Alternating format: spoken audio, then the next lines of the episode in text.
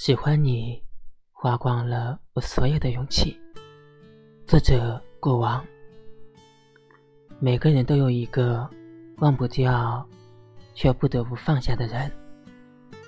那个人，我们想过和他的以后，甚至是想到过七老八十的年纪，一起看夕阳，一起走在无人的林荫小道上，听着蝉鸣，空气似乎。都是甜甜的，但是那只是我们的想象，因为总是不能走到最后。